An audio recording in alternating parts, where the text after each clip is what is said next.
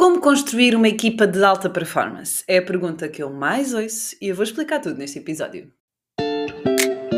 Olho para a Coisa com Ana Gonçalves, um podcast para profissionais de saúde e empreendedores que querem criar ou ter um negócio de sucesso. Conversas informais e descomplicadas sobre os desafios de ter um negócio na área da saúde e bem-estar.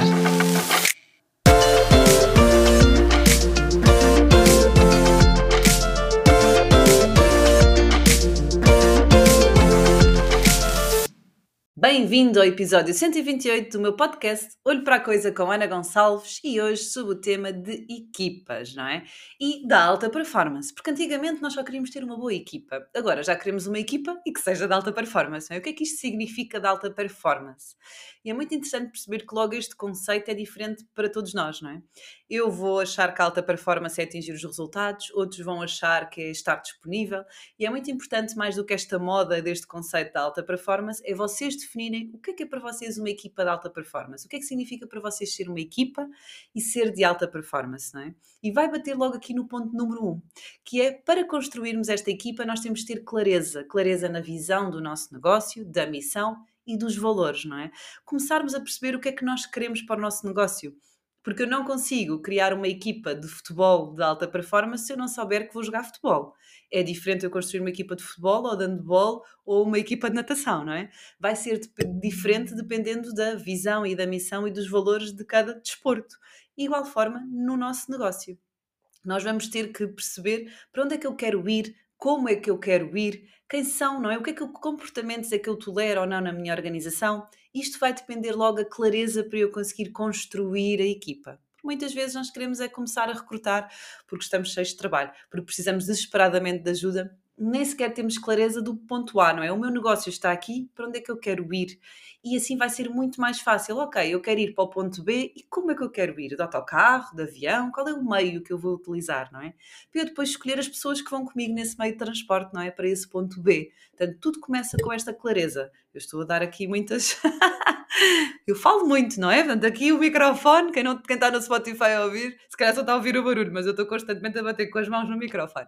Mas isto vai correr bem, que eu agora vou falar aqui mais atrás. por isso, tenham, por exemplo, eu preciso de pessoas na equipa que sejam energéticas, não é? Portanto, eu não consigo realmente ter um ritmo, eu não consegui fazer uma viagem de autocarro com toda a gente muito calada e muito tranquila. Pronto, é uma das características, não é? Para eu ter clareza aqui da, da equipa. Portanto, Brincadeiras à parte, começamos então com a clareza da nossa visão, da nossa missão e dos nossos valores.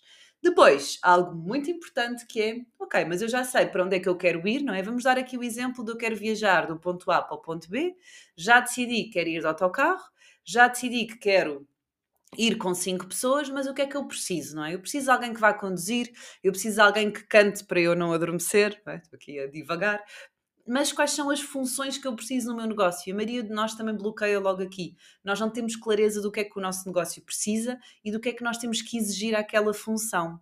Porque se vocês têm no vosso negócio muitas vezes as pessoas dizerem ah, vocês são muito exigentes, é porque lá atrás, no processo de recrutamento e quando contrataram a pessoa, não foram claros da expectativa que vocês tinham em relação ao trabalho delas. Portanto, é muito importante que vocês descrevam a função. O que é que é suposto ser o recepcionista? O que é que é suposto ser alguém do marketing? O que é que é suposto ser um terapeuta da fala? Descrever em termos de competências, sejam elas técnicas, sejam elas pessoais, aquilo que pressupõe que a função tenha, não é? Porque aí eu vou conseguir, ok, eu estou ali à porta do meu autocarro a selecionar quem eu quero entrar, eu quero as tais cinco pessoas e eu vou escolher em função desta listagem que eu fiz, não é? Na clareza de função que eu preciso. Depois, terceiro, liderar é uma parceria. Não nos podemos esquecer disto. Tratar cada pessoa como uma pessoa única, individual, que vai ter os seus desafios, que vai ter os seus objetivos, que vai estar na nossa organização com uma função e um papel diferente. E não nos podemos esquecer daquela uh, daquele triângulo, aquela tríade que nós utilizamos na academia para o líder contextual, ou seja, um CL ao quadrado, não é? O que é que é isto? Eu perceber enquanto eu estou a liderar que eu tenho um determinado contexto que vai variando, tenho um determinado liderado que é diferente de pessoa para pessoa e tenho também um líder que tem os seus desafios, um líder que é diferente também e que tem que ajustar este contexto e este liderado, não é? Constantemente as suas ações. E não esquecer que é mesmo uma parceria. Eu tenho responsabilidade. Sempre que alguém falha, eu penso: onde é que eu falhei? Foi, tivemos uh, uma ação, um workshop na rua ou uma ação na comunidade e foi uma desorganização calhar eu, enquanto líder, tenho alguma responsabilidade dessa desorganização, não é só aquela pessoa que foi desorganizada, não é? De que forma é que eu também posso contribuir para que o desempenho daquele liderado seja melhor? E isto é realmente uh, algo que é muito difícil de encontrar nas organizações e nos líderes, e é algo que realmente tira muita energia por vezes ao líder, não é? Porque temos de ter aqui um, líderes que gostem de pessoas e deste trabalho de parceria, não é? Depois, ponto 4, desenvolvimento.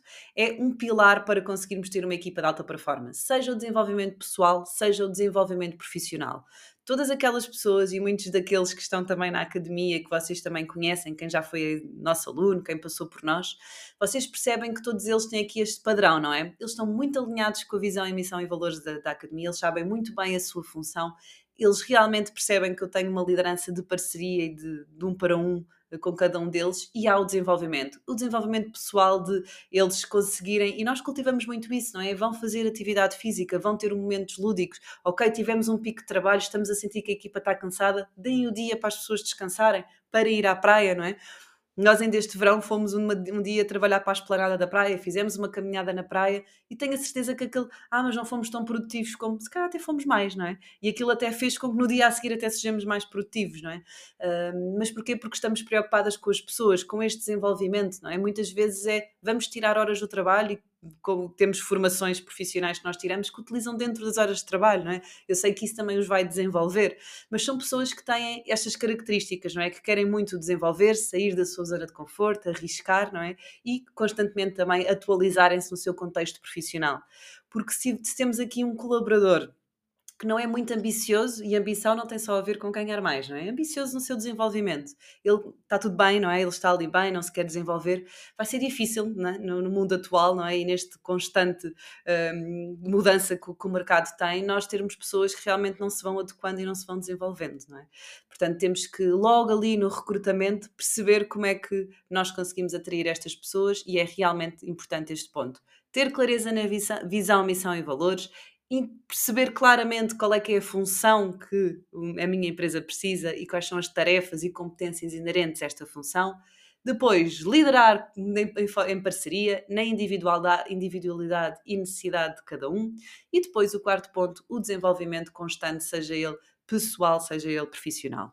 Eu sei que se vocês cumprirem esta checklist, vocês vão ter uma equipa de alta performance. Qual é o grande desafio? Vocês agora estão aqui a ouvir-me, vocês agora até têm este conhecimento e vão olhar para a vossa equipa e vão perceber que nenhum deles está uh, de acordo com, uh, com estes itens, não é? Uh, ou que são poucos que estão. E eu costumo dizer a história do construirmos uma casa, não é? Quem foi muito importante para nós na altura da construção não são as mesmas pessoas que vão servir-nos na altura da decoração. E às vezes, quando nós vamos evoluindo enquanto líderes, e apostamos também na equipa, não é? Para desenvolver, não podemos ser só nós, e percebemos que não existe um acompanhamento ou uma adaptação, pode fazer, não fazer sentido aquelas pessoas já estarem connosco e está tudo certo. Acho que temos que dar a oportunidade de desenvolver, a oportunidade de perceber que nós vamos adquirindo conhecimentos, vamos ouvindo podcasts, vamos tirando cursos, não é? E a nossa equipa acaba por muitas vezes não estar ao nível de desenvolvimento que nós estamos, portanto também compete-nos a nós enquanto líderes tentar uh, desenvolvê-los, mas se sentimos que aquela pessoa realmente não se enquadra, não é muito fácil quando começamos do zero, quando já temos uma equipa, temos desafios maiores, portanto estamos juntos, eu sei que isto é um desafio, mas vai valer a pena, as conversas difíceis vamos trazer a vida fácil. Uh, espero que este podcast vos inspire e nós temos encontro marcado para a semana. E até lá, bons negócios. Tens olho olho